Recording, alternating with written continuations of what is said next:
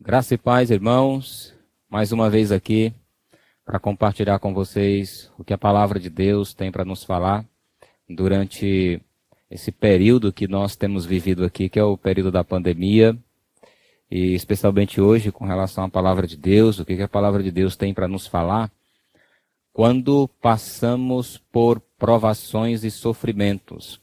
É muito importante entendermos que esse é um expediente que é muito comum na vida das pessoas, seja do crente, seja do descrente. Todos nós passamos por provações e sofrimentos em algum momento da nossa vida. E é essencial que quando você passa por provação ou sofrimento, que você compreenda como deve responder ao sofrimento, à provação. E é óbvio que como nossa proposta hoje apresenta, você deve responder com sabedoria. E então a gente vai conhecer um pouco mais sobre essa sabedoria expressa no livro de Tiago para nós, para que a gente possa crescer, compreender a vontade de Deus em meio ao sofrimento. Tá? Antes de prosseguirmos com, com a nossa live, eu quero orar, agradecer a Deus por esse tempo, por esse momento orar por nossas vidas para que Deus possa iluminar o nosso entendimento, para compreender a palavra de Deus num nível prático, num nível operacional, a fim de que a gente não seja, não sejamos apenas ouvintes da palavra, mas praticantes da palavra. Vamos orar. Querido Deus, nesta tarde eu sou grato ao Senhor por mais uma vez aqui poder ministrar a tua palavra tantos corações que, ah, por causa da, dessa situação na internet, nós podemos alcançar muito mais pessoas com a sua palavra. Cada pessoa com a sua individualidade, cada pessoa com seu problema específico. Ó oh, Pai, provavelmente pessoas que estão ouvindo essa live estão em busca de uma solução para o problema delas que há muito tem angustiado a alma a mente e o coração delas. A minha oração é que a tua palavra seja a resposta para o coração dessas pessoas, Pai. Que hoje, mesmo que elas sejam confrontadas, elas possam sair ah, daqui hoje à noite com, daqui hoje, com uma resposta para os seus problemas, Pai. Nós oramos pedindo que o Espírito ilumine o entendimento deles e que o Senhor nos conduza aqui, Pai, para esse tempo tão especial que é o tempo de compartilhar a Sua palavra. Em Cristo Jesus é que nós oramos. Amém. Muito bem, pessoal. É, eu vou ler aqui para vocês, a gente vai ler Tiago, capítulo 1, versículos de 1 a 11. Nós vamos ler esse texto e nós vamos compartilhar o que alguns princípios que vão ser importantes nesse texto aqui para a nossa vida. Se você tem aí uma Bíblia ah, de papel ou no seu dispositivo eletrônico, então você pode acompanhar comigo essa leitura. Tiago, capítulo 1, versículos de 1 a 11. Tiago, servo de Deus e do Senhor Jesus Cristo, as doze tribos que se encontram na dispersão, saudações. Meus irmãos, tende por motivo de toda alegria o passades por várias provações, sabendo que a provação da vossa fé, uma vez confirmada, produz perseverança. Ora, a perseverança deve ter ação completa, para que sejais perfeitos e íntegros e em nada deficientes. Se, porém, algum de vós necessita de sabedoria, peça a Deus que a todos dá liberalmente e nada lhes impropera, e ser-lhe-á concedida. Peça, porém, com fé, em nada duvidando, pois o que duvida é semelhante à onda do mar, impelida e agitada pelo vento. Não suponha esse homem que alcançará do Senhor alguma coisa. Homem de ânimo dobre, inconstante em todos os seus caminhos. O irmão, porém, de condição humilde, glorie-se na sua dignidade, e o rico na sua insignificância, porque ele passará como a flor da erva. Porque o sol se levanta com seu ardente calor, e a erva seca, e a sua flor cai, e desaparece a formosura do seu aspecto assim também se murcha o rico em seus caminhos. Bem? Muito bem. Ah, na, na última vez que a gente falou sobre esse tema, a gente trouxe uma pegada muito mais geral apresentando para vocês quando começou o sofrimento lá atrás com a entrada do pecado no mundo, uh, o pecado chegando para esse mundo e distorcendo tudo aquilo que Deus havia criado de bom e de perfeito, né? Inclusive o homem, ele não apenas o homem, mas o próprio mundo, a ordem criada, as coisas que Deus criou também foram afetadas pelo pecado. Né? Então, ah, diante desse quadro de sofrimento que nós temos visto desde lá do jardim até esses dias atuais, é, nós percebemos o quanto que pessoas têm sofrido, o quanto que pessoas estão sofrendo e como o sofrimento ele se diversificou, como ele alcançou níveis diferentes na vida das pessoas. Pessoas que sofrem por causa de doenças pessoas que sofrem por causa de relacionamentos que estão é, desalinhados, que não estão em conformidade com o padrão de Deus, pessoas que estão sofrendo por causa de decisões pecaminosas que eles tomaram. Então o sofrimento ele vai alcançando vários níveis, mas seja num nível grande ou num nível pequeno, pessoas sofrem e esse é um ponto comum ah, disso tudo que nós estamos compartilhando. Hoje, com o capítulo 1 de Tiago, versículos de 1 a 11, nós queremos apresentar como é que você pode tomar decisões sábias lidando com o sofrimento que você tem tido nesses últimos dias. Eu quero ah, falar uma frase que para mim foi, foi muito importante essa semana. O John Piper ele disse algo muito relevante, muito importante sobre a questão do sofrimento que nos ajuda a compreender um pouco sobre como devemos enxergar o sofrimento. Ele diz o seguinte: esse é o propósito universal de Deus para todo sofrimento cristão. Mais contentamento nele e menos satisfação no mundo. Essa é uma frase de um pastor, teólogo, John Piper, e que de fato ele expressa de maneira completa, ah, de maneira que satisfaz muito bem a ideia do que é que a gente tem que enxergar, do que, que a gente tem que ser e fazer em momentos de provação e sofrimento. Entender que muitas vezes Deus vai permitir o sofrimento na nossa vida para que a gente tenha mais contentamento nele e menos satisfação nesse mundo. Quando nós ah, contemplamos a questão do, dos problemas que sofrimentos que o mundo traz, isso é relevante para a gente fazer uma, ah, uma leitura ah, é, nesse sentido aqui, porque as pessoas, enquanto elas não passam por um sofrimento, parece que elas não acordam para a realidade da vida e da necessidade de Deus. O crente, muitas vezes, quando ele está tendo uma vida muito boa, sem problema, sem provação, sem luta, ele começa a se apegar a esse mundo, de tal maneira que ele não quer sair mais daqui. Então, às vezes, quando ele passa por uma provação e um sofrimento, é para ele desapegar desse mundo e se contentar no Senhor. Porque Deus e o relacionamento do crente com Deus é eterno, agora esse mundo vai passar. Então, quando a gente olha para o sofrimento, olha para Tiago, essa carta tem tudo a ver com o que a gente está passando. Tem tudo a ver com o sofrimento. Porque ela nos mostra como reagir de maneira sábia ao sofrimento. Tiago, quando ele escreve essa carta, ele tem um propósito, ele tem uma audiência definida e é importante para a gente. No versículo 1, Tiago aqui é apresentado como o servo de Deus e do Senhor Jesus Cristo. Esse Tiago que aparece aqui, ele não é o Tiago apóstolo. Esse Tiago apóstolo, ele morreu, como está registrado em Atos capítulo 12, ali pela mão de Herodes, e esse Tiago aqui, ele é o meio-irmão de Jesus. Esse Tiago, como está registrado em Marcos capítulo 6, versículo 3. Então, ele é o meu irmão de Jesus. Esse Tiago se tornou o pastor da igreja de Jerusalém. Era conhecido como um homem sábio no seu tempo, mas se apresenta aqui como um homem sábio. É?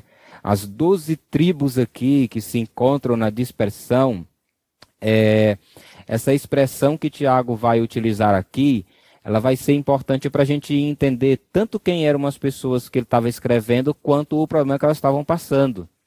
Então, as pessoas que, as doze tribos aqui, ele não está falando para as doze tribos de Israel lá no passado, no Antigo Testamento.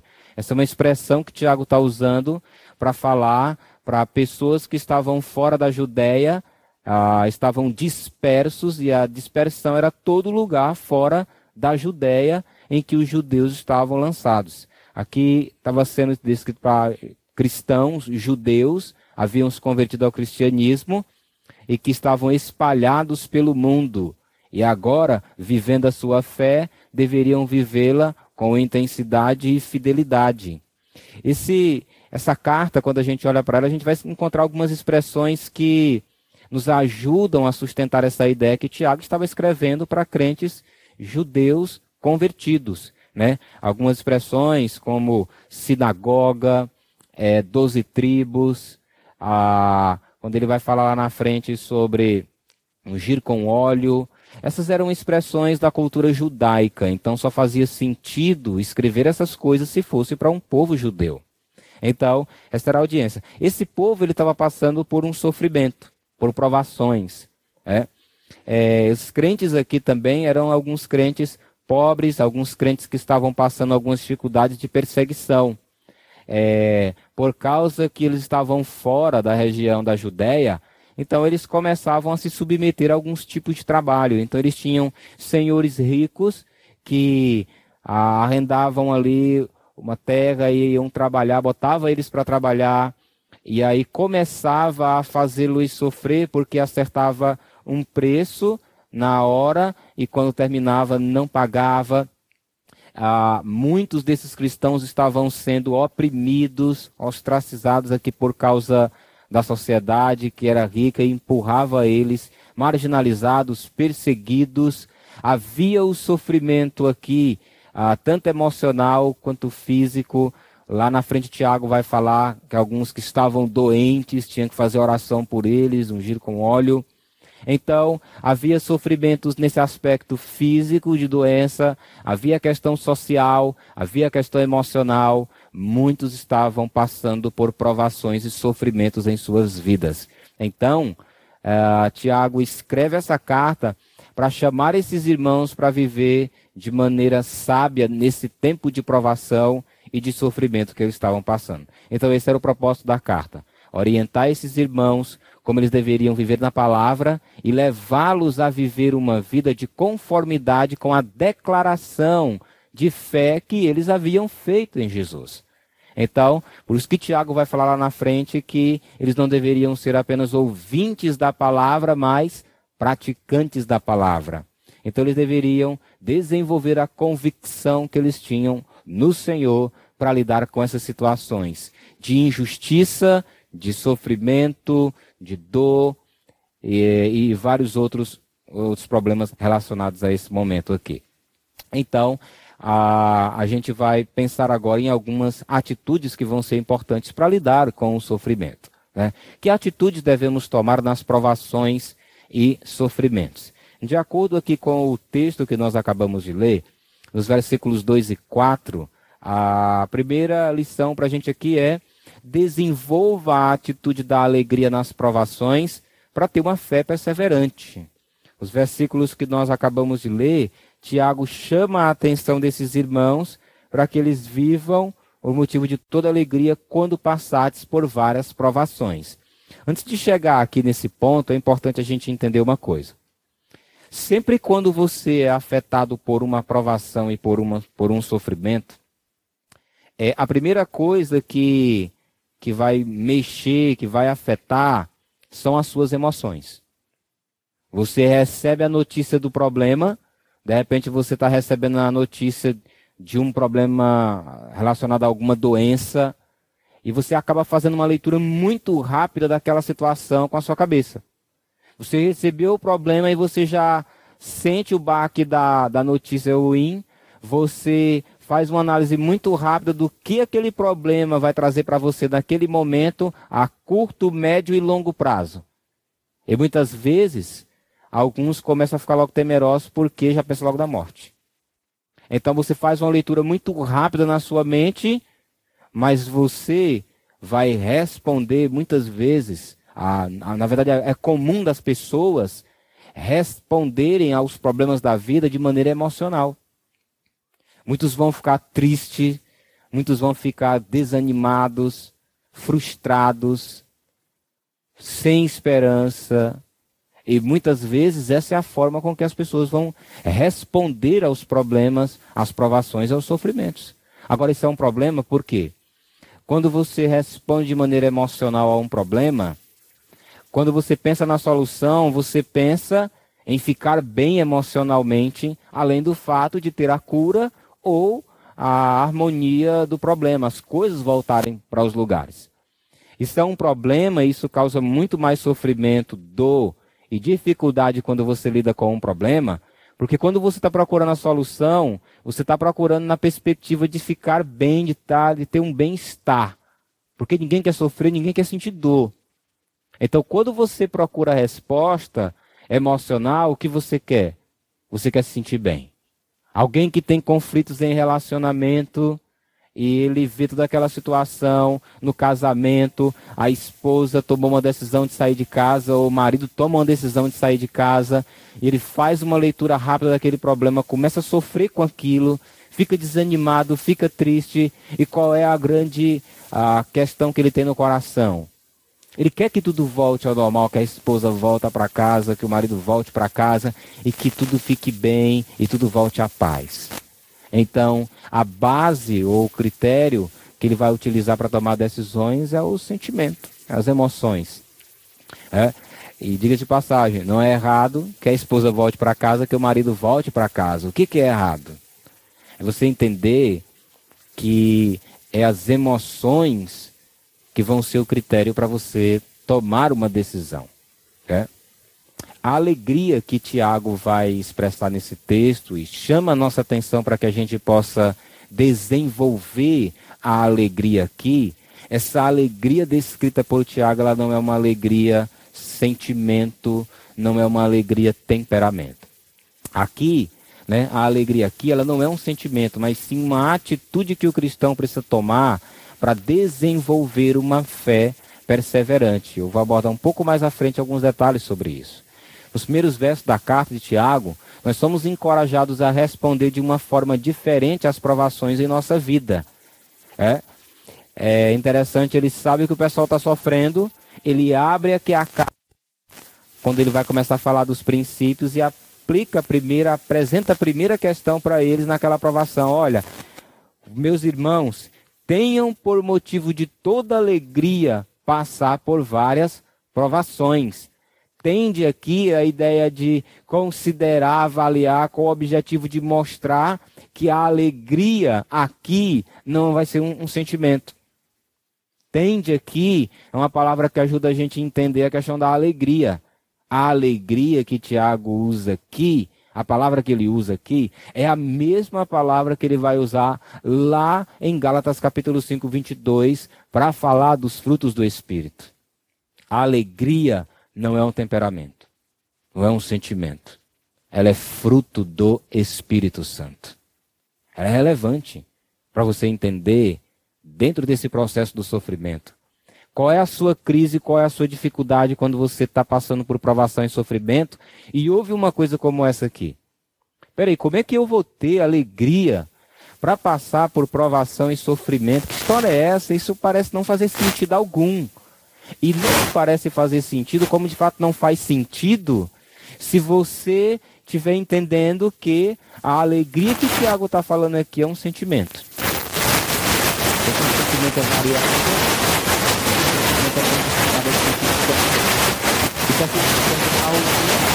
vai estar ruim. Então, esse vai ser o conflito. Como é que eu vou mudar da água para o vinho? Não é o que o Tiago está falando aqui, que a alegria é um sentimento. A alegria aqui, ela vai para essa ideia de um fruto do Espírito que brota de um relacionamento. As provações aqui são, a palavra grega aqui para provações, ela traz a ideia de provações de vários tipos. Meus irmãos, tenham por motivo de toda alegria o passados por várias provações. Provações de todos os tipos, em todos os tipos de provação que você imaginar que você pode ter nessa vida, saiba que você pode responder de maneira alegre, com a alegria do Espírito como fruto na sua vida. Você está começando a entender a coisa nesse sentido? Então, é importante você compreender que quando ele vai falar dessa questão da alegria como fruto do Espírito Santo, é bom que você entenda que isso aqui não tem nada a ver com temperamento. Paulo, em Colossenses capítulo 3, versículo 1, ele vai chamar os irmãos, Filipenses capítulo 3, versículo 1, ele vai chamar os irmãos para também viver com essa alegria. Era comum na palavra de Deus, em alguns trechos, você encontrar Paulo chamando os irmãos a viver com alegria. Alegrai-vos no Senhor. Outra vez vos digo, alegrai-vos. Então, quando você tem essa situação da provação, do sofrimento, e você tem essa declaração, tenha por motivo de toda alegria o passar por várias provações, sabendo que a provação da vossa fé, uma vez confirmada, vai produzir perseverança, então, uma coisa que você precisa entender nesse processo, que para ter essa alegria, você precisa entender que ela é fruto do Espírito, como também, se você está sendo provado aqui, é, significa dizer que, que quando você vai ser provado nessa circunstância, a provação aqui é um expediente que Deus permite. E quando Deus permite a palavra provação, né, quando ela vai aparecer aqui, quando você passar por várias provações, são provações de todos os tipos, ele vai trazer uma ideia interessante para a gente, né? A palavra grega dokmazo, ela, ela significa que uma pessoa vai ser submetida a uma prova com o objetivo que o caráter ou o coração dessa pessoa ah, vai ser ah, avaliado, vai ser conhecido. Então a ideia de provação é um teste que você é submetido. Se Deus permite que você está sendo provado agora pela situação que você está tendo, significa dizer uma coisa: Deus ama você. Significa dizer que Deus, além de amar você, Deus quer aperfeiçoar você. Significa dizer que se Deus permitiu o sofrimento, a aprovação na sua vida, significa dizer que Ele está tendo todo o controle daquela situação sobre você, sobre a sua vida. E que nenhuma das coisas que estão acontecendo agora, ou mais na frente, vai fugir a esse plano que Ele tem para você. Agora, o que é importante você entender?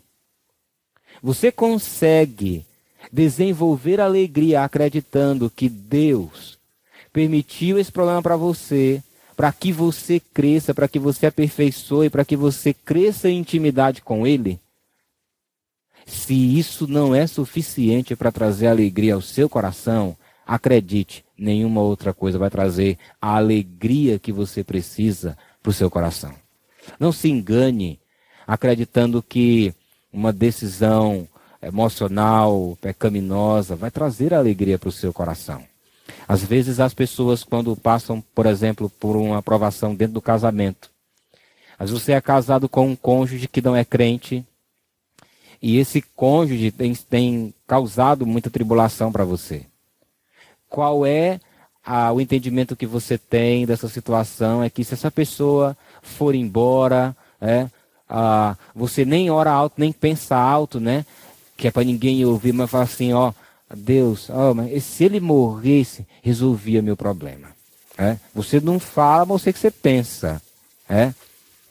Agora, qual é a ideia que você está passando?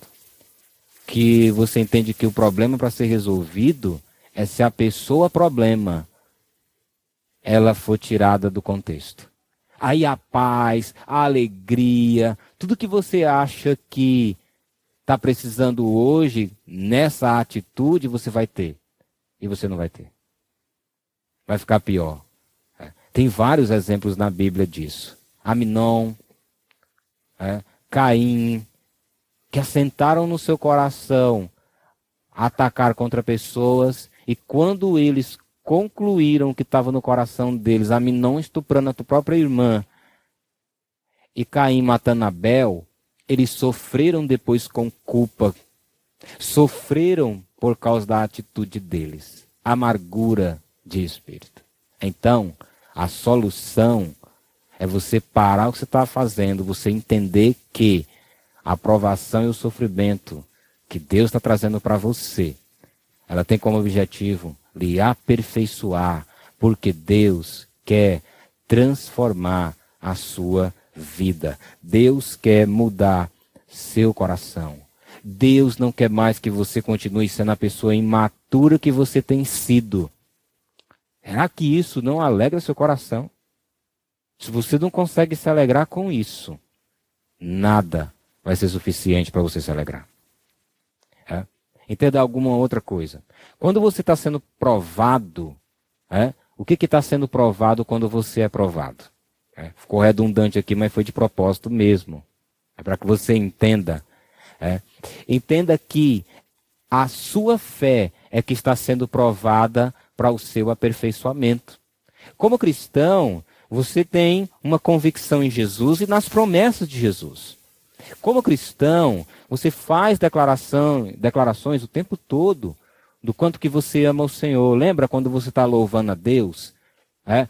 Que você está lá dizendo, Jesus, eu te amo, lá e você vai falando várias declarações. Lembra quando você ora as declarações que você vai fazendo? Ah? Se você não lembra o que você diz quando você está cantando e quando você está orando, olha, Deus ouviu.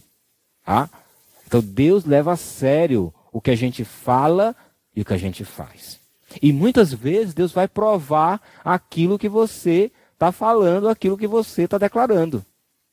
Aí a aprovação vem. Agora, quando Deus prova você, o objetivo de Deus não é a sua queda, é o seu aperfeiçoamento, é a sua fé que está sendo provada. Tiago vai dizendo aqui: sabendo que a aprovação da vossa fé, uma vez confirmada, vai produzir perseverança. Tá? A aprovação é um processo que nos conduz a uma vida de maturidade. É?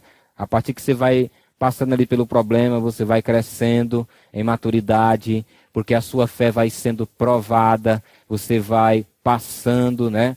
De fase ali, vai crescendo, vai avançando, vai ganhando maturidade com a palavra de Deus para lidar com o problema. Né? Então você tinha muito problema, tinha sofria bastante com as decisões imaturas que você ia tomando, envolvia sua família, levava todo mundo para uma situação de sofrimento.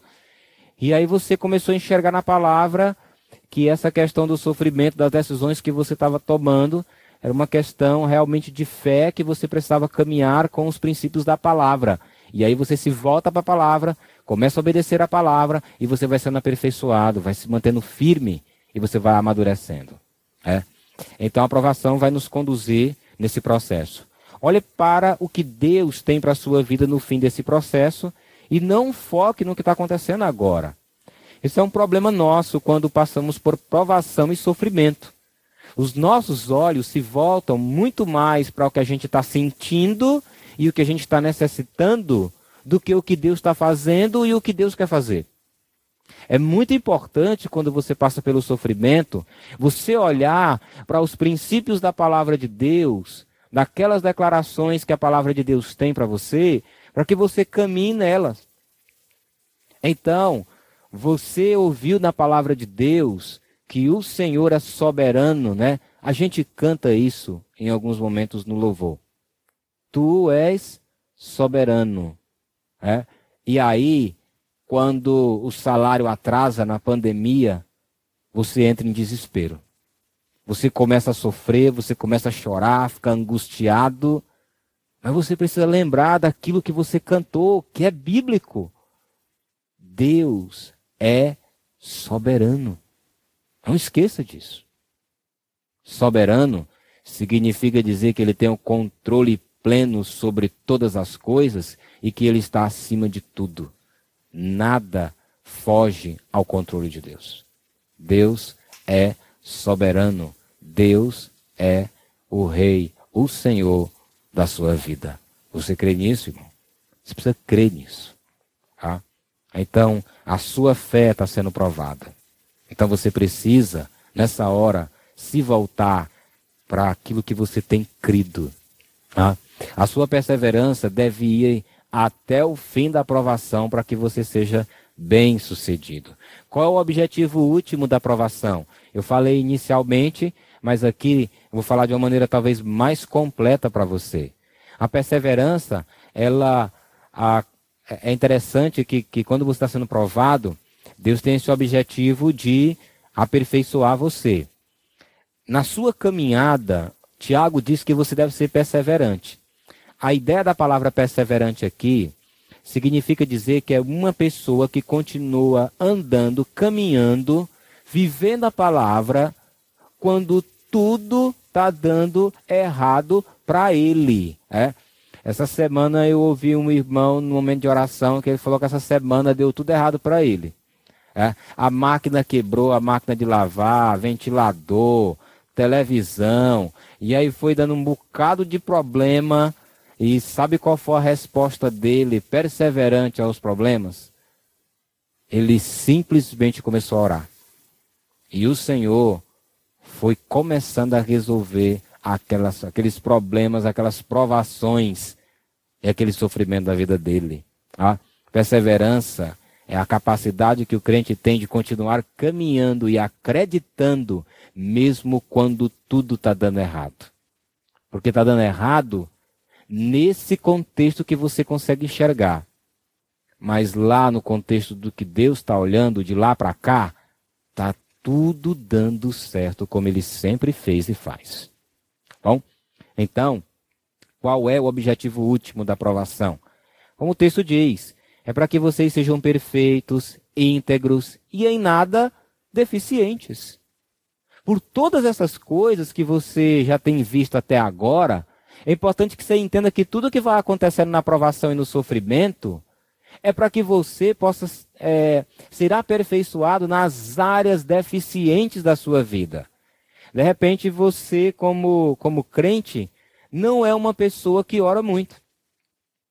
Não é um cristão voltado para a oração. E no momento que você está passando aí a dor que você está passando, o sofrimento que você está passando, você tem orado mais, você tem lido mais a Bíblia, você tem procurado mais as pessoas, você tem procurado cuidar mais de pessoas.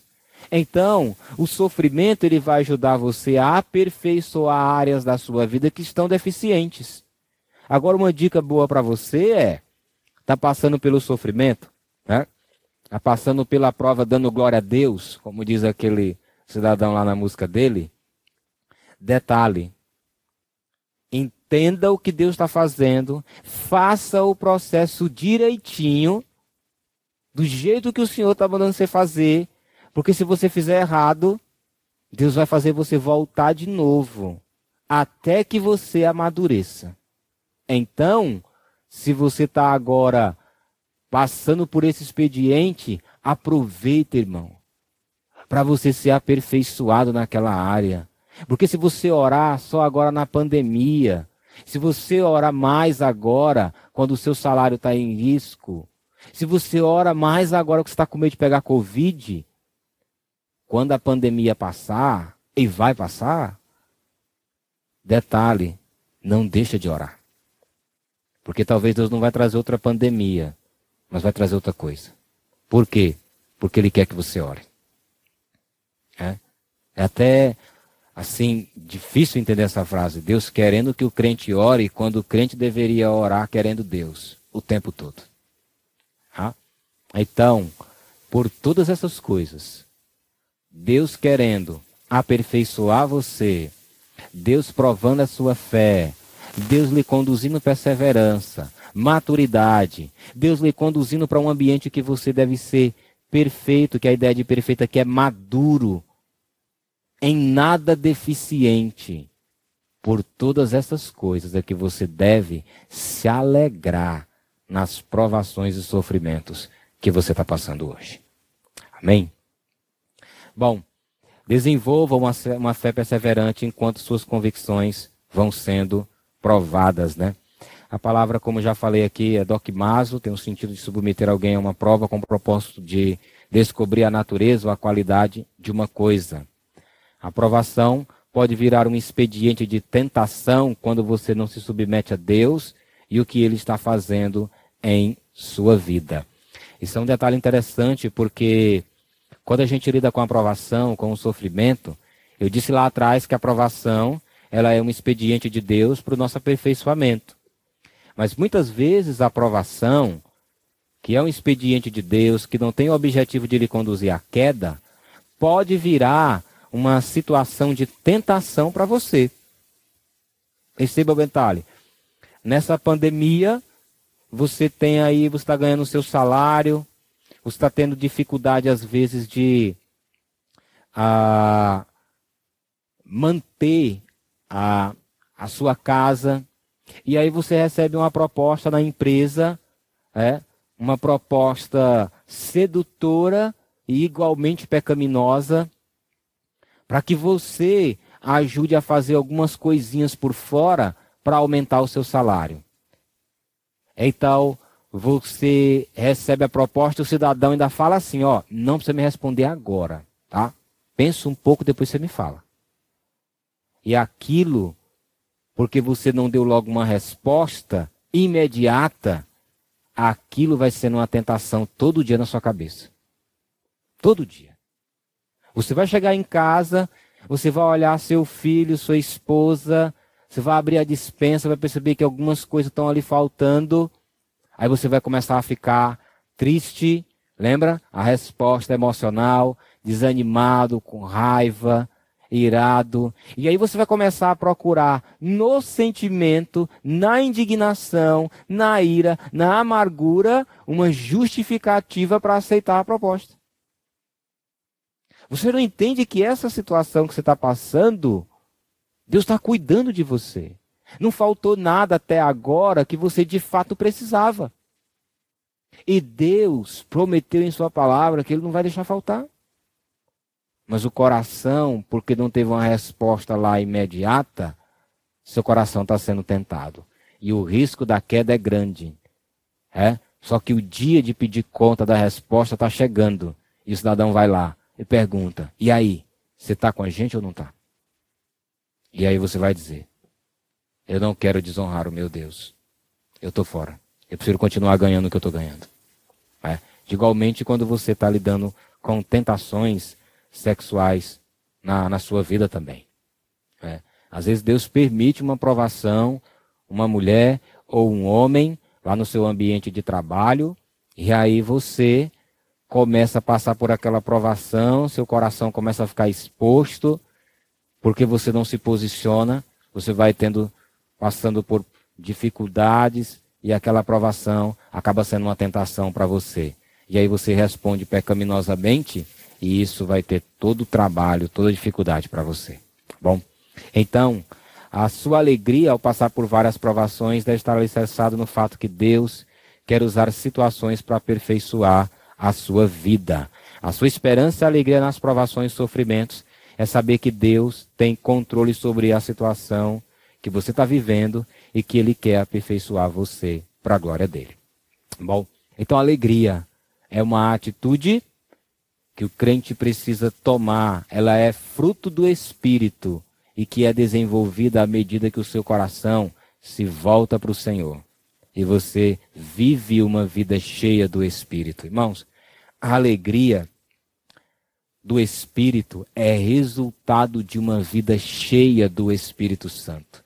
Se você não está desenvolvendo isso, você precisa desenvolver uma vida cheia do Espírito de Deus. E isso é possível para todo crente. Bom, a segunda coisa, que é a segunda lição importante para a nossa vida, é que a sabedoria de Deus é uma virtude necessária para lidar com as provações.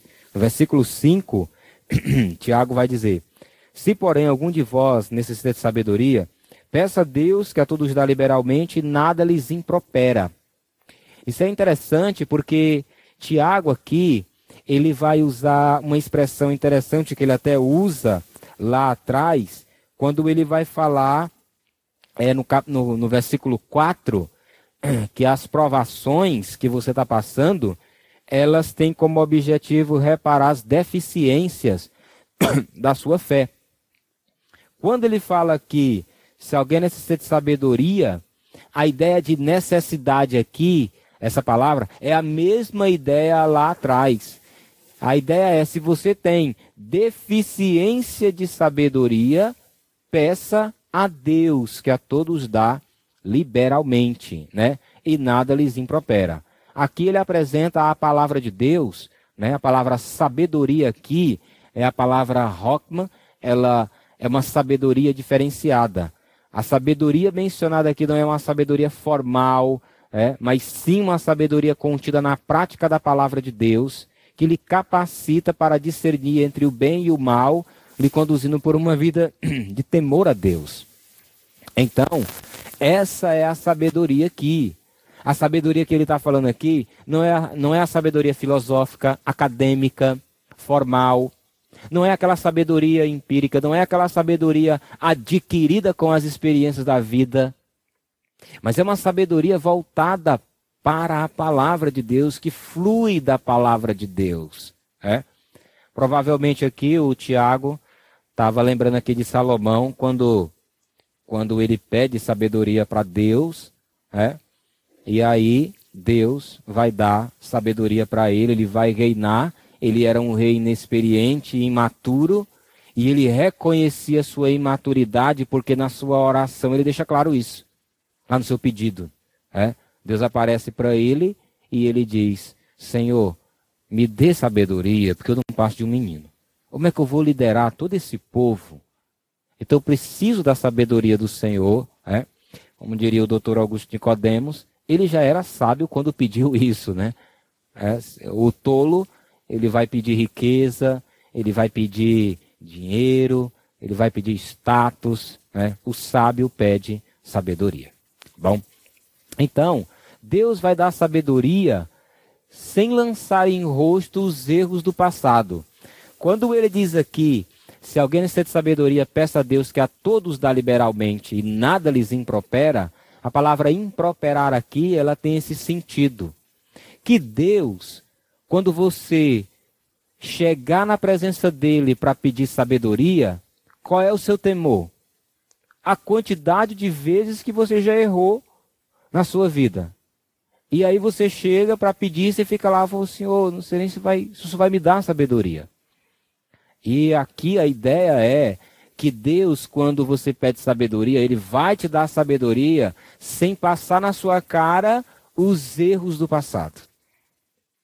É? Não é aquela coisa de você chegou, você errou com o seu filho, você causou dor, sofrimento nos seus relacionamentos. Aí você chega lá para Deus fala, Senhor, me dê sabedoria para lidar com o meu filho nessa situação que ele está vivendo hoje. É?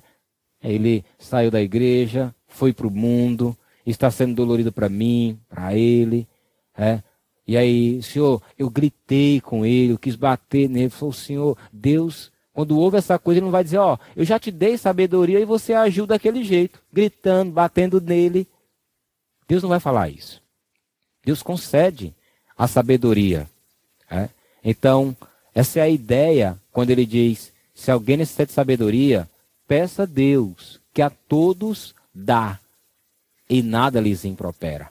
É óbvio que quando o crente lida com as provações da, da vida dele, né, com imaturidade, ele, ele vai ser conduzido ao desânimo, à tristeza, à vergonha, e às vezes chegar na presença de Deus para pedir algumas coisas, ele vai ficar sentindo assim. Mas isso é quando você olha a, apenas e tão somente para você a luz da justiça própria. Que você deve se achar imerecedor quando vai lá, merecedor quando vai lá pedir alguma coisa para Deus. Não é. Submeta, vá lá, peça. Deus vai dar. Ele dá por meio da oração.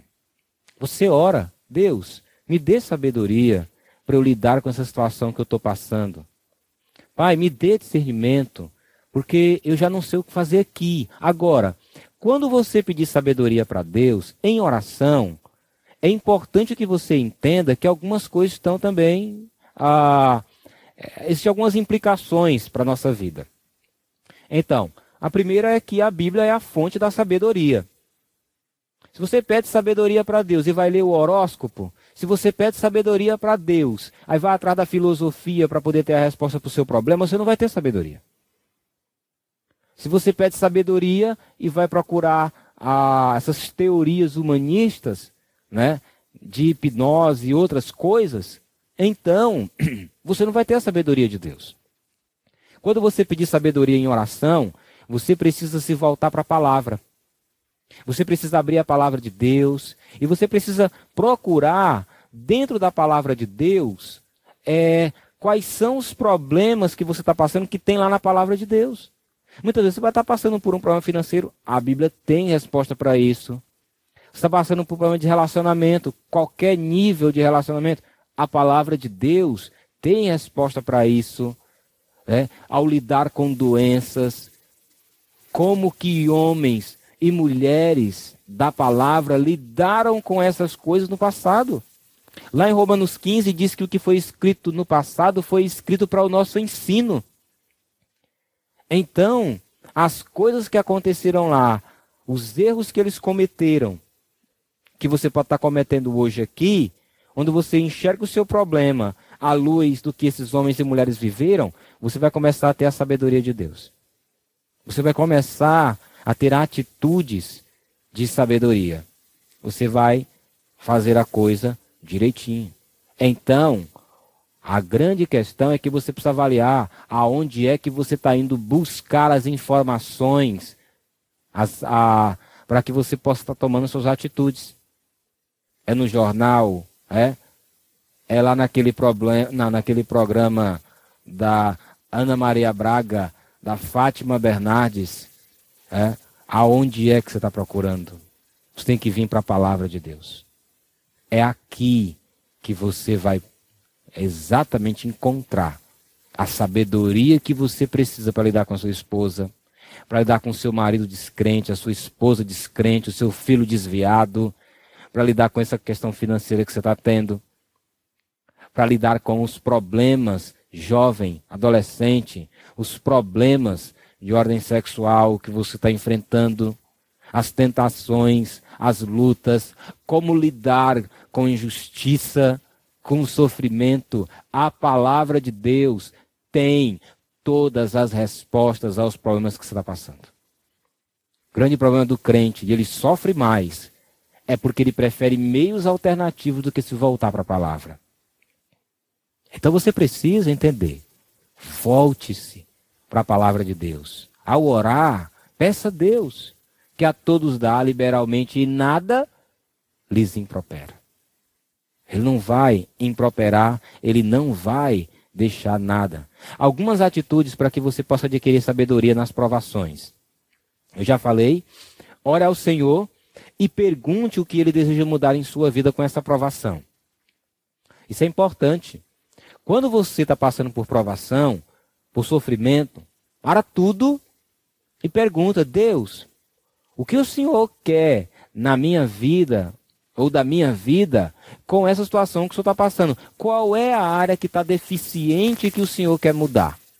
É? Aí você pode, inclusive, olhar para as reações emocionais que você está tendo: ira, amargura, julgamento, vingança, qualquer coisa assim. Você vai anotando. E aí, quando você fizer a listinha lá do que você conseguiu enxergar, aí você reconhece, confessa e abandona o seu pecado. Começa por aqui. Depois, desenvolva um plano de mudança, prestando contas para o seu discipulador. Procure os conselheiros da igreja. Procure é o seu líder de célula. Eles vão ser úteis nesse processo para que você possa caminhar e crescer. Procure saber o que a Bíblia diz sobre o seu problema. Não fica vendido procurando informação em outras fontes. Vá para a palavra, se enxergue e enxergue o seu problema através da palavra de Deus. Isso vai ser relevante para você. Né? Veja como homens e mulheres da Bíblia lidaram com essa situação no passado. Desculpa. A sabedoria de Deus ela é adquirida por meio da oração e a fé perseverante. Né? Creia nessa oração que você faz para Deus quando você pede sabedoria para Ele. É. A oração e a fé perseverantes são marcadas pela fidelidade né, ou uma convicção firme do que a palavra de Deus diz, certo? Então, A gente está caminhando aqui para o fim, mas tem um detalhe aqui de 6 a 8, quando ele vai falar que você vai pedir sabedoria.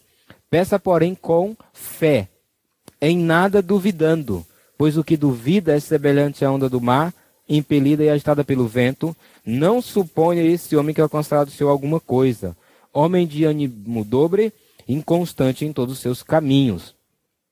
Quando você faz a oração, quando você vai para a palavra e você vai buscar, você precisa de fato exercer uma fé no princípio bíblico que você enxergou ali. Irmãos, esse é um conflito, é um problema que às vezes acontece nos discipulados e nos aconselhamentos.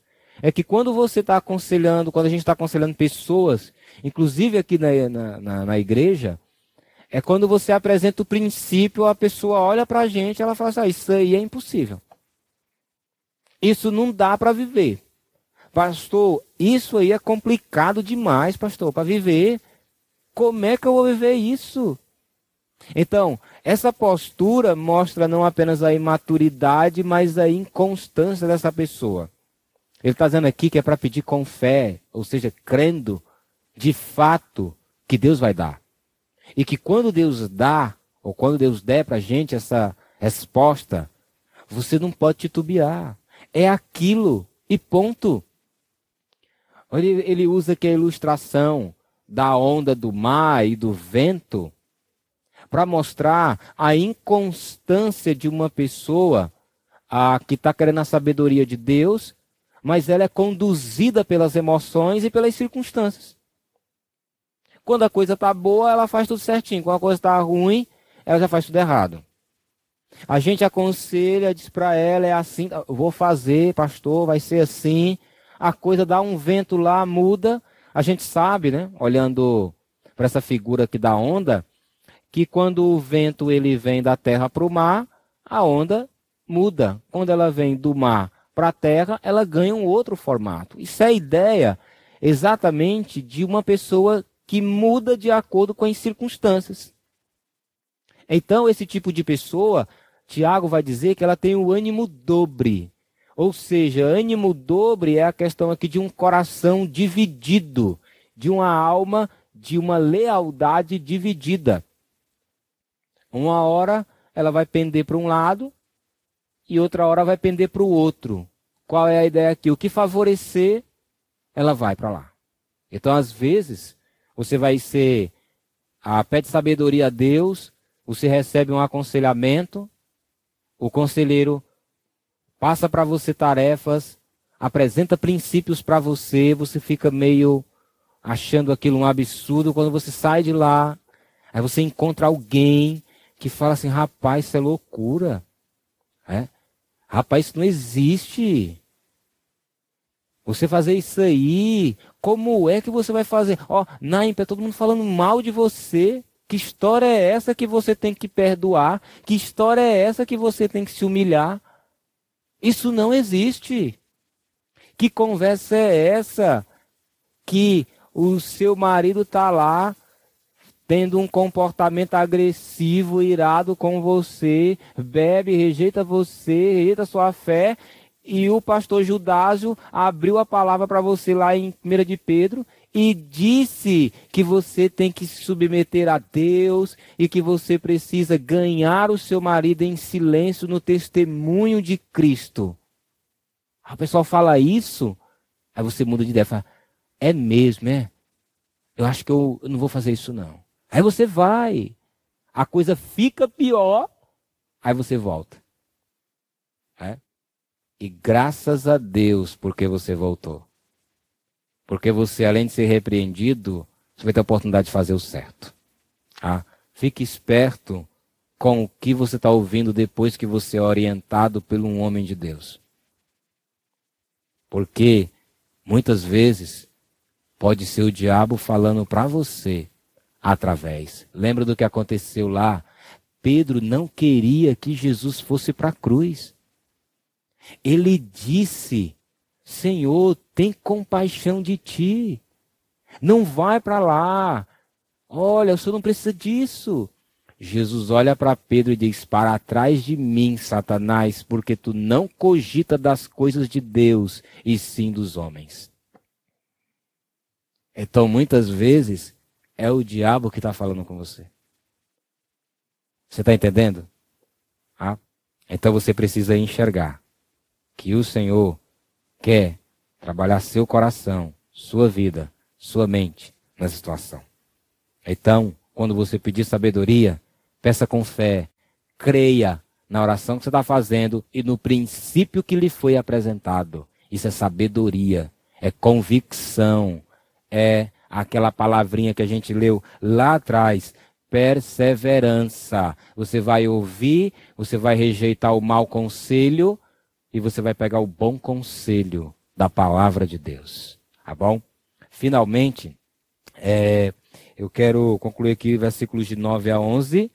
É, valoriza aquilo que Deus valoriza nas provações. Né? O que, que Deus valoriza nas provações? O texto aqui de 9 a 11, ele vai falar de uma coisa que eu acredito que é uma das coisas que mais prova o nosso coração, que é a riqueza e a pobreza. Esses dois extremos, eles são muito úteis na vida da gente para provar os nossos corações e, de fato, levar a gente a, a entender o que está lá dentro do nosso coração, que precisa de mudança. Quando ele vai falar aqui, ele vai dizer aqui no 9, o irmão, porém, de condição humilde, glorie-se na sua dignidade, é, e o rico na sua insignificância, porque ele passará como a flor da erva. Porque o sol se levanta com seu ardente calor, a erva seca, a sua flor cai, e desaparece a formosura do seu aspecto. Assim se murchará o rico em seus caminhos. Eu preciso dizer inicialmente que não é sinônimo riqueza e condenação eterna. Não é porque uma pessoa é rica que significa dizer que ela vai ser perdida. Se fosse por isso, o Judásio não ia para o céu. É? o Judásio vai para o céu, homem de Deus, tá bom? Naira ali, gente boa, essa família, gente boa, é? Então, ele vai, vai sim, tá? Então, não é. A ideia da riqueza aqui é porque a riqueza, quando você tem ela como o Deus da sua vida, é, ela é um ídolo no seu coração, você vive por ela com avareza todos os dias. Então, é o Deus da sua vida. Então, essa é a ideia. Normalmente, via de regra, via de regra, muitas pessoas que têm muitas posses, muito dinheiro, muito rica, são pessoas que têm amor ao dinheiro. Eles vivem e respiram para ganhar dinheiro. Então, você tem aqui os dois extremos, o pobre e o rico. E Tiago está dizendo que o irmão de condição humilde deve se gloriar na sua dignidade. Né? Tiago os estimula a se manter dignos na situação que eles estão vivendo e não se corromper. É? Então, quando você está passando por uma situação de pobreza e vê as coisas com dificuldade, com luta, todo dia, é? você vai vai para o trabalho, e aí você chega lá, é, é aquela dificuldade para ir, para voltar, você chega em casa, você não consegue ter o suficiente para colocar seu filho numa escola boa, é, você não tem o suficiente para pagar um plano de saúde, para ter uma, pelo menos uma atenção diferenciada nesse sistema público de saúde. E aí você se vê vetado por algumas coisas que às vezes, uma, um, um pouco mais de dinheiro ajudaria você a ter essa situação. E aí, diante disso, você pode ser tentado a corromper o seu coração e dar uma resposta pecaminosa ao problema do sofrimento causado pela pobreza ou pela dificuldade financeira. E Tiago está falando aqui algo importante que é o que Deus valoriza na vida do cristão. É?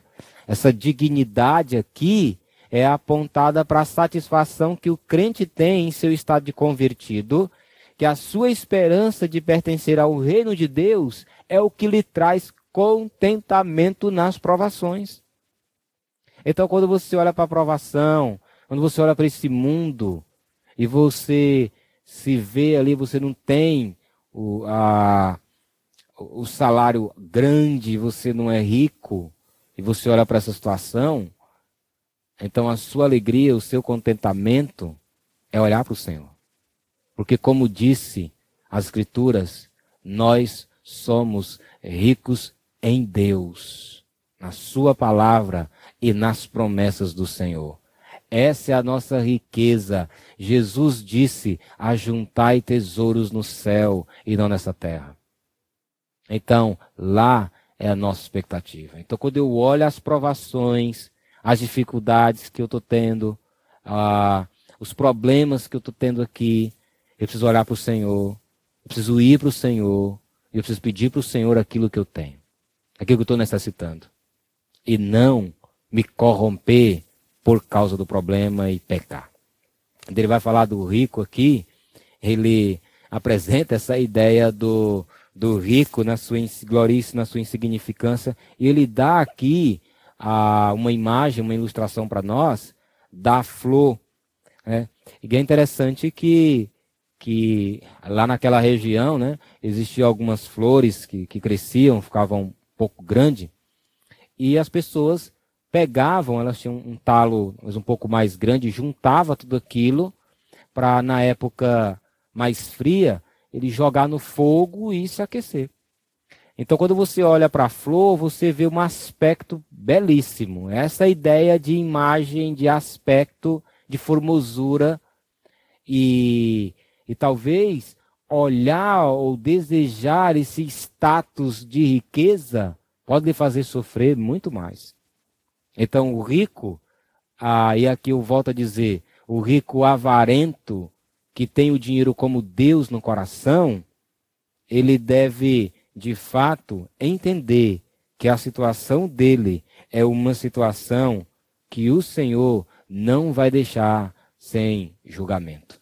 Porque o rico aqui eram os ricos que estavam oprimindo lá os irmãos. Isso aqui traz a ideia para a gente de lidar com o sofrimento na questão da injustiça. Porque às vezes o rico, né, a Shirley estava me falando ontem de uma, de uma reportagem que uma senhora pobre levou o filho para trabalhar na casa lá da, da patroa, uma mulher rica, e, e a mulher mandou ela passear com os cachorros, ela pediu para a dona da casa simplesmente só ficar olhando o filho dela lá. E ela estava fazendo as unhas lá, e aí a criança pedindo a mãe, pedindo a mãe, pedindo a mãe, ela abre a porta lá do apartamento, abre a porta do elevador, a criança entra e a criança vai para o nono andar. Andando lá, a criança olha lá para baixo e vê a mãe. E ele vai tentar ir ao encontro da mãe, cai e morre. Ah, teve aquele alvoroço, a mulher foi presa, pagou aproximadamente, eu acho que 20 mil reais, foi solta. E a declaração da mãe era: se fosse eu no lugar dela, até hoje eu estaria presa. Sem justiça, é um sofrimento e é dolorido ver uma coisa dessa. É triste ver algo assim. Causa sofrimento não apenas em quem está ali passando, mas em quem ouve uma notícia como essa. É de uma tristeza e de uma indignação muito grande, porque o dinheiro agora na justiça desse mundo, isso acontece. Acontece coisa pior. Mas na justiça do meu Deus, do nosso Deus, do Deus da palavra, isso não fica impune. Nenhuma injustiça vai ficar impune. Então você não precisa, quando passar por sofrimento, tentar fazer justiça própria.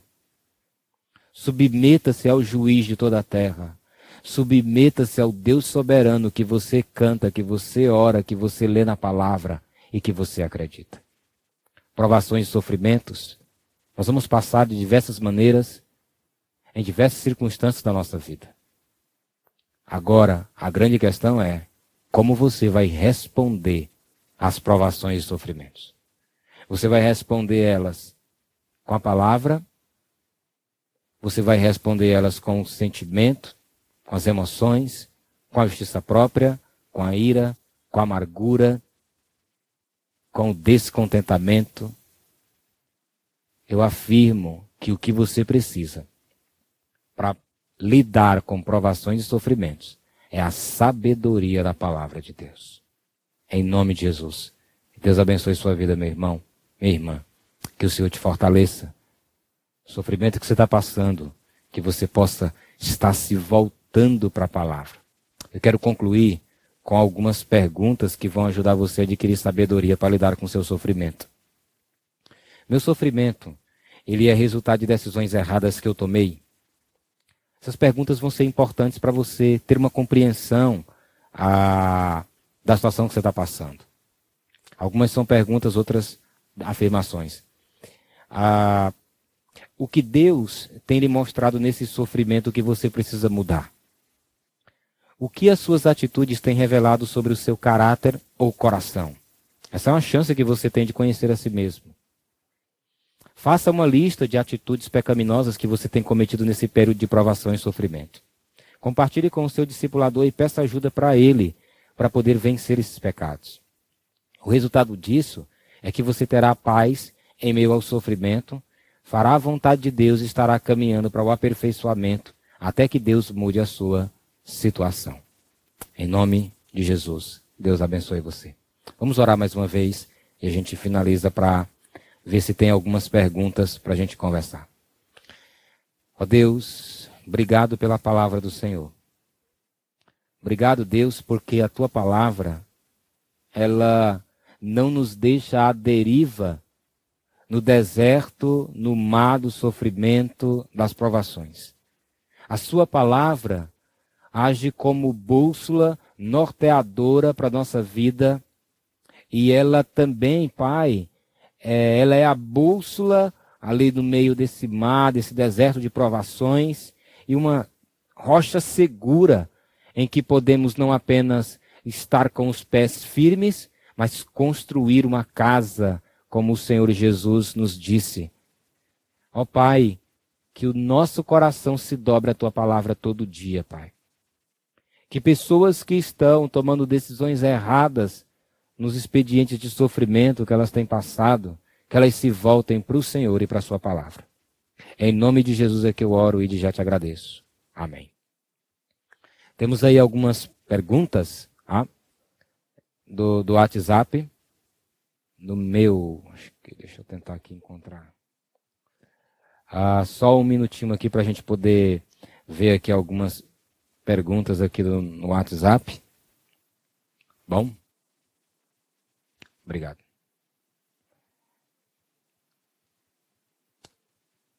Tá na. Edgar, na, na multimídia. É privado. No meu mesmo aqui não. Só um instante. Uma pergunta aqui. Bom, tem uma, uma pergunta para a gente poder já pensar aqui. Qual a diferença entre provação e tentação? Essa é uma, uma pergunta que, talvez se você ficou um pouco atento aí à, à pregação, você, você conseguiu perceber. Normalmente, a provação, ela é um expediente de Deus para o aperfeiçoamento da vida do crente quando Deus prova, e Ele prova a gente, é, por várias situações, seja um sofrimento, alguma coisa qualquer, ah, seja uma doença, digo, ou, ou uma outra coisa qualquer nos relacionamentos, Deus vai provar com o objetivo de, pelo menos eu enxergo dois objetivos quando Deus nos prova. De acordo com o Salmo 139, 23 e 24, ele usa que Deus prova o meu coração e conhece os meus pensamentos, o primeiro aspecto da aprovação é fazer com que nós tenhamos uma compreensão real, clara, das coisas que de fato nós estamos declarando para Deus. Então Deus vai nos provar para que a gente possa realmente ah, reconhecer como que a gente está. Então a aprovação ela tem esse aspecto de nos levar a um reconhecimento da nossa atual situação.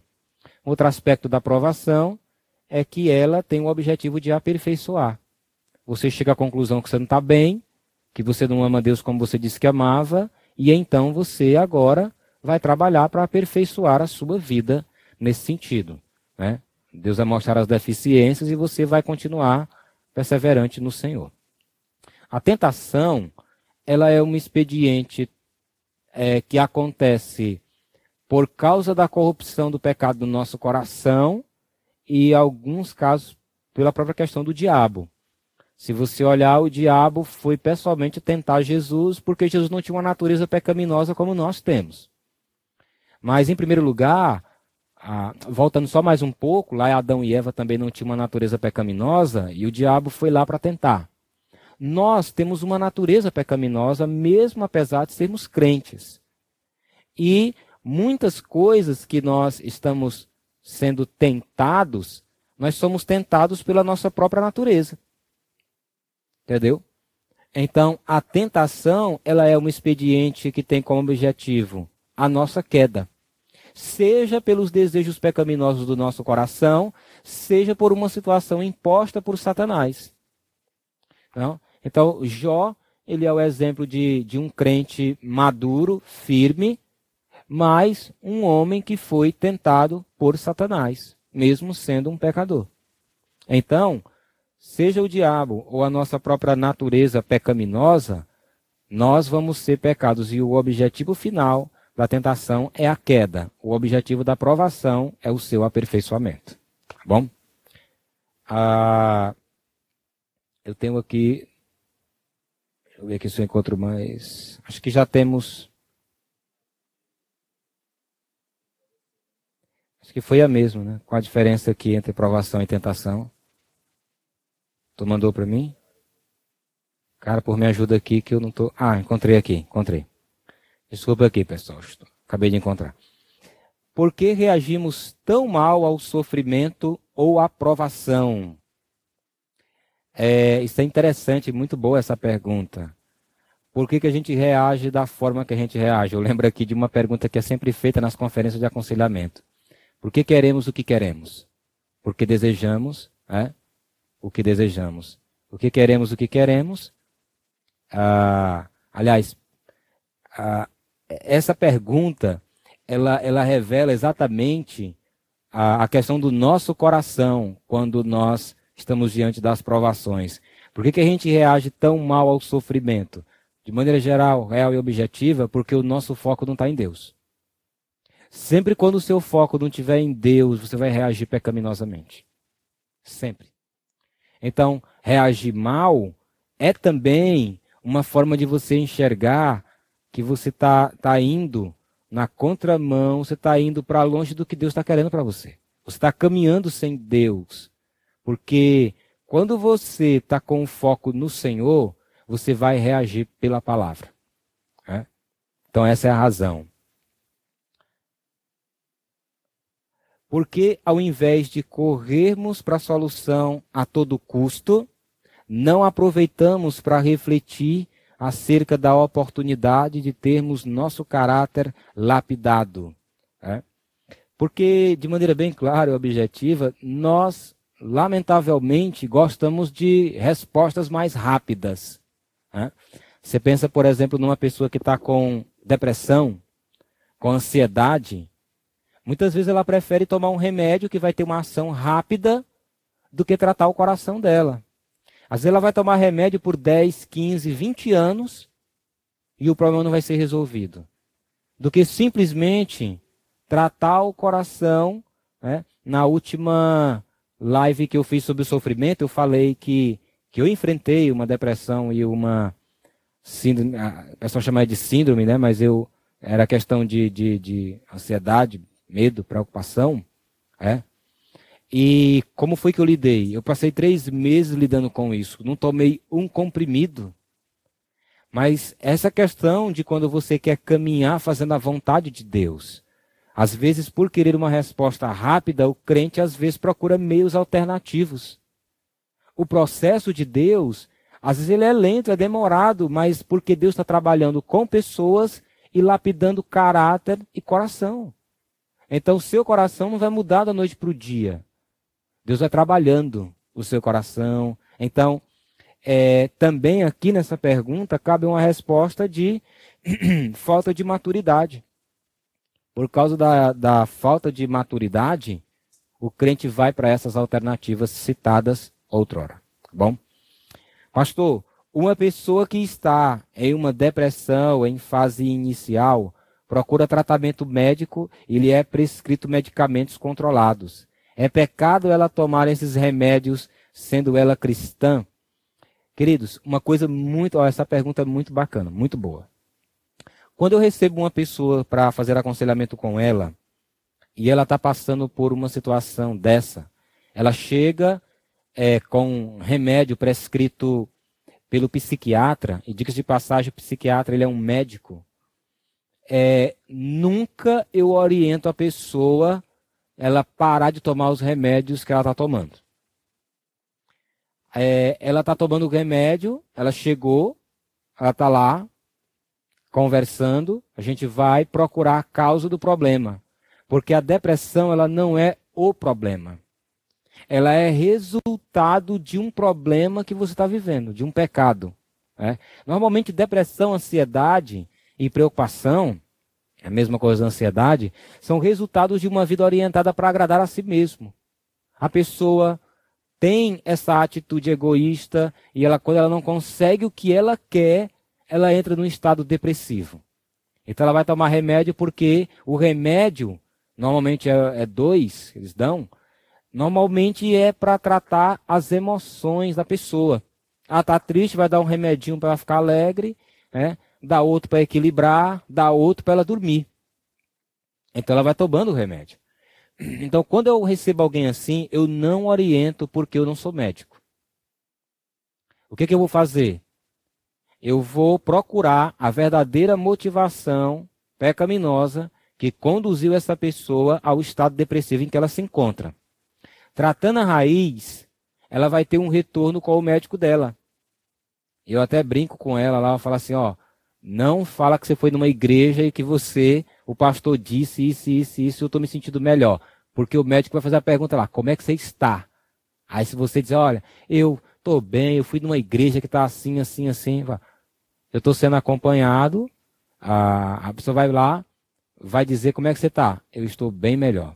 Estou conseguindo dormir, estou conseguindo. E o médico vai fazer, vai tirar é, esses remédios da pessoa. Tá bom? Então, a, a gente não, não pode chegar e fazer isso. A gente precisa trabalhar o coração dessa pessoa com os princípios da palavra e essa própria pessoa vai ganhar maturidade para ela mesma chegar diante do médico e falar assim: eu não preciso disso.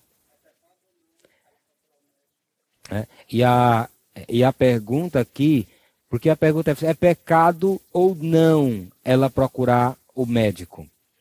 Ah, essa pergunta, ela é, ela, ela deve ser avaliada de maneira individual, porque eu estou pensando aqui que um crente que, numa estrutura como nós temos em nossa igreja, com tudo que está sendo dado de ensino todos esses anos, acerca de assuntos como esse, e uma pessoa decide procurar um, ah, um médico, um psiquiatra, e tomar remédio, então essa pessoa ela é imatura.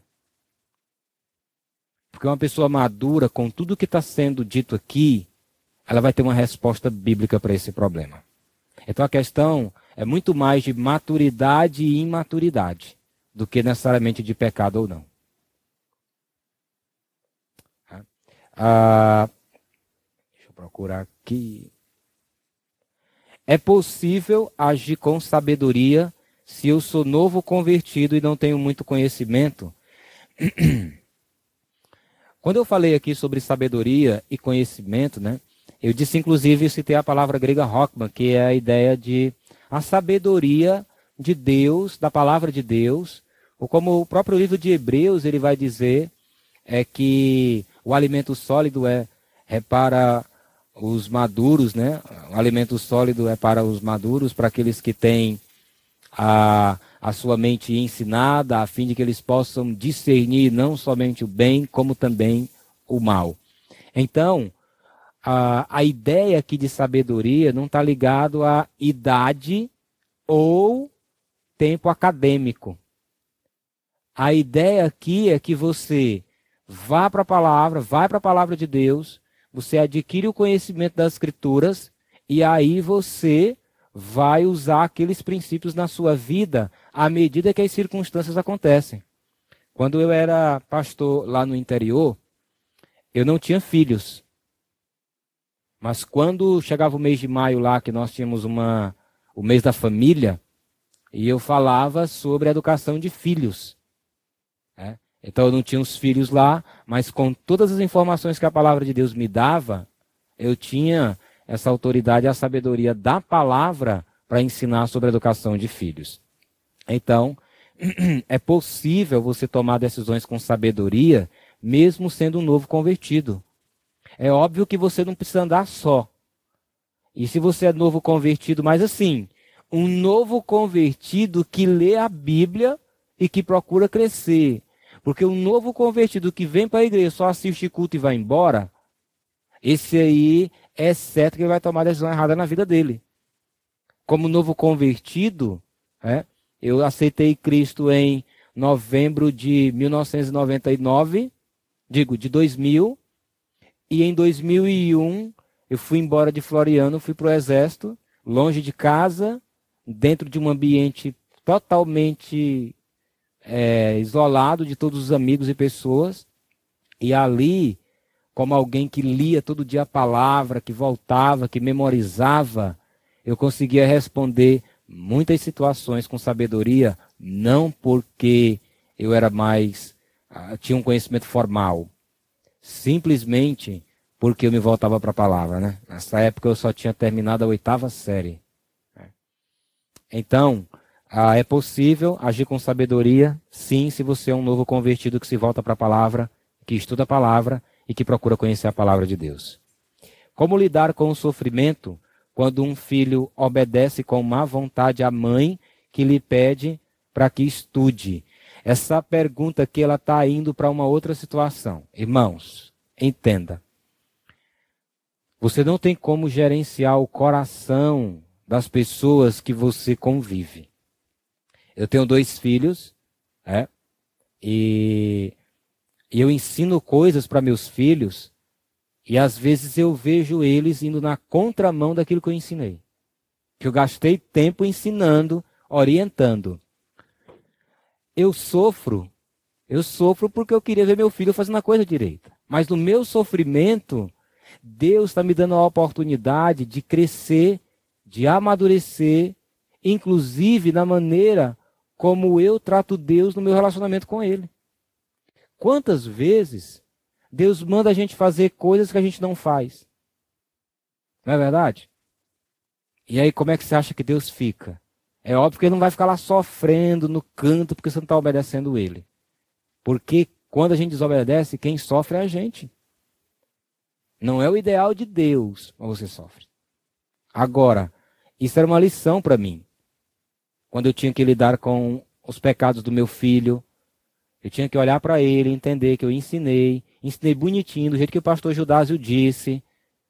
Mas aí o cidadão foi por outro caminho, fez o contrário, e ali eu fiquei triste, eu me irritei ou gritei. O que foi que eu fiz?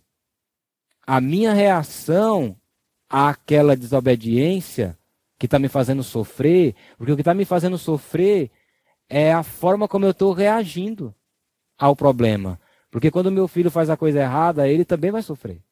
Eu sofro porque eu sou pai, agora estou sofrendo porque ele não está fazendo o que eu quero, ou porque ele está simplesmente está fazendo uma coisa que não agrada a Deus.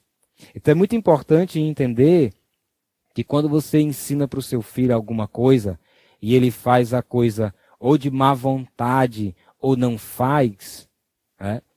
Então você precisa avaliar como é que seu coração vai responder a isso. É interessante aqui, eu me lembrei agora de uma coisa que eu ensino para o Benjamin lá em casa. A gente, toda vez que eu vou ensinar para ele o princípio da obediência, eu digo para ele, Benjamin, o que é, que é obediência, né? obediência é uma atitude imediata, completa e de todo o coração. E ele repete. E eu dou uma, uma ilustração simples. Eu digo, ó, oh, Benjamin, uma, uma obediência imediata é quando o pai fala e você não fica enrolando para fazer. Você não diz assim, vou já, papai. Você vai logo e faz. Ela é de coração quando você, quando eu mando você fazer uma coisa e você não vem de lá para cá batendo os pés no chão, irritado, né? ou no contexto mais aí de adolescente, só manda eu quando só tem ele na casa, né? Adolescente é gente boa. E aí, eu digo para ele, e ela, ela é de coração quando você não faz isso. E ela é completa quando você faz tudo que o pai falou para fazer. Agora, quando ele não caminha nesses princípios e eu sofro, eu tenho que ajudar ele nesse processo a entender o coração dele e ajudá-lo a desenvolver uma atitude que glorifique a Deus naquela situação. Então esse é o foco. Não é a gente ficar só triste porque meu filho não está fazendo o que eu quero, da maneira que eu quero, do jeito que eu quero. A gente age igual. Então a gente tem que sentar com ele, ajudar ele a entender o coração dele e caminhar com ele no processo. Dá trabalho, é difícil, mas é o que resolve.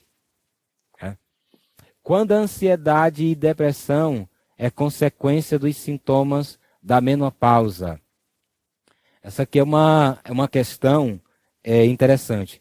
Irmãos, é, independente do contexto, da circunstância ou da situação que provoque ansiedade, depressão, é, existe uma fase na vida da mulher, a fase da menopausa, que ela vai perder hormônios, ela precisa ir na ginecologista, ela precisa sentar, ela precisa explicar, ela vai ter que tomar algumas vitaminas para poder é, melhorar o seu quadro. Né? Eu lembro quando eu tive ansiedade, eu fiz vários exames lá de sangue e nenhum saiu dizendo que eu estava ansioso. Tá bom? Mas o médico detectou que eu precisava tomar vitamina. E o remédio que ele passou para mim, para a depressão, eu não tomei, porque não era minha posição, não acreditava, e essa foi uma, atitude de convicção minha. Mas eu tomei as vitaminas porque eu entendia a importância que elas teriam nesse processo. Então, a, a questão da, da menopausa, ela vai pro, provocar sensações no seu corpo. Mas por mais que elas provoquem sensação no seu corpo, você tem como dar uma resposta bíblica a isso. Irmãos, lembra que eu falei que a alegria, o amor, a paz, a paciência, o domínio próprio, ele é fruto do Espírito. O Espírito Santo não está de quarentena. O Espírito Santo ele não entra em recesso quando a mulher está na TPM ou quando ela está na menopausa. O Espírito ajuda você a lidar com essa situação. Quando você vive uma vida cheia do Espírito Santo, você consegue lidar com essa situação, inclusive. Eu tinha uma ovelha no interior que ela tinha um problema que era um problema na tireoide, que, de acordo com os conselheiros, era um problema que acabava justificando essa questão da tristeza e do desânimo na vida de uma pessoa.